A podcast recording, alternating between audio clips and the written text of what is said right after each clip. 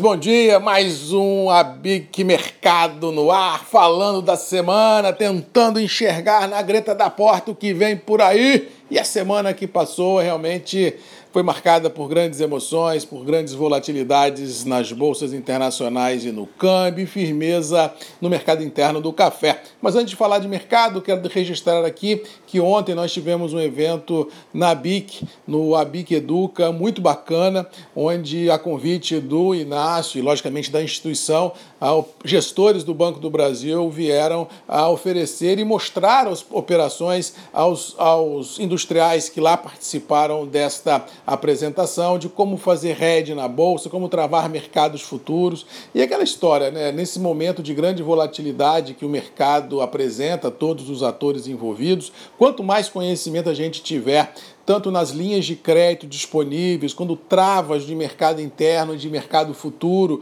como operações de hedge na bolsa, é sempre bem-vindo porque conhecimento não ocupa lugar. E essa postura proativa da ABIC de levar a vocês industriais, não só semanalmente o Marcos Magalhães aqui nos podcasts no ABIC Mercado, mas também através do ABIC a Educa esses novos conceitos, isso é muito bacana porque a gente tem que ter a cabeça aberta, a gente tem que ter realmente realmente essa visão de futuro e entender que aquela indústria de 30, 40, 50 anos atrás hoje não tem mais campo, ou seja, o industrial que hoje dirige as suas empresas tem que ter uma visão de mundo, tem que entender de mecanismos financeiros para se rediar de uma volatilidade do mercado. Então fica aqui o registro de parabéns à BIC pela proatividade de levar ainda mais conhecimento a todos vocês. Com relação ao mercado, falando em volatilidade, foi uma semana muito volátil, principalmente no câmbio. Vamos lembrar que na semana passada o mercado trabalhou o dólar com um range, né, com um espaço que foi de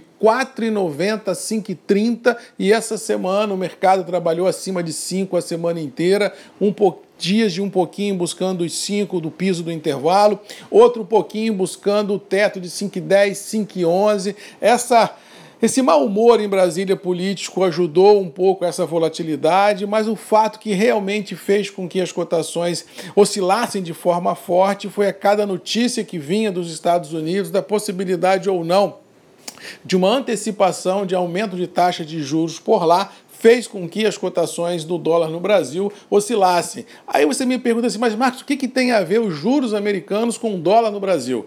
Gente, quando o juro americano sobe, isso é um sinal claro para esses capitais voláteis que vivem no mundo à busca de rentabilidade, de que temos que fazer aquela operação do flying to quality, né, que é voando para a qualidade. Então, esses capitais que estão às vezes em economias emergentes saem dessas economias emergentes à busca da segurança dos treasuries americanos, do, tesouro americano. E essa saída que esses recursos fazem nas origens, elas são feitas através do dólar, ou seja, quando há uma sinalização de aumento de juros nos Estados Unidos, o dólar sobe porque há migração de recursos para lá.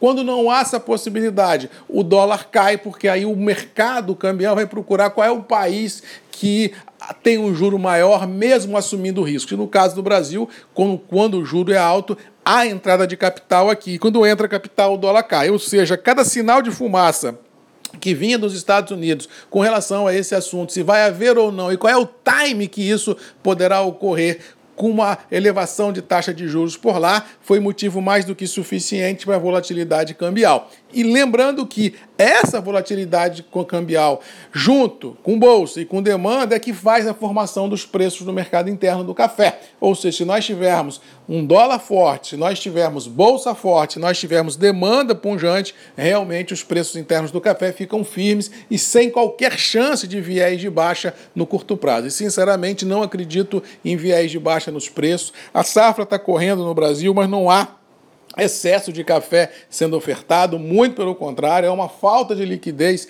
muito grande ah, no mercado, deixando os níveis vigentes sob pressão. Resumindo, quem precisa comprar cafés uh, um pouco melhores realmente tem passado momentos complicados, porque além de não ter a qualidade, não tem o volume que às vezes algumas empresas necessitam. Resultado, tivemos uma semana com preços firmes, uh, com até certo ponto ansiedade de alguns operadores testando limites bastante elevados.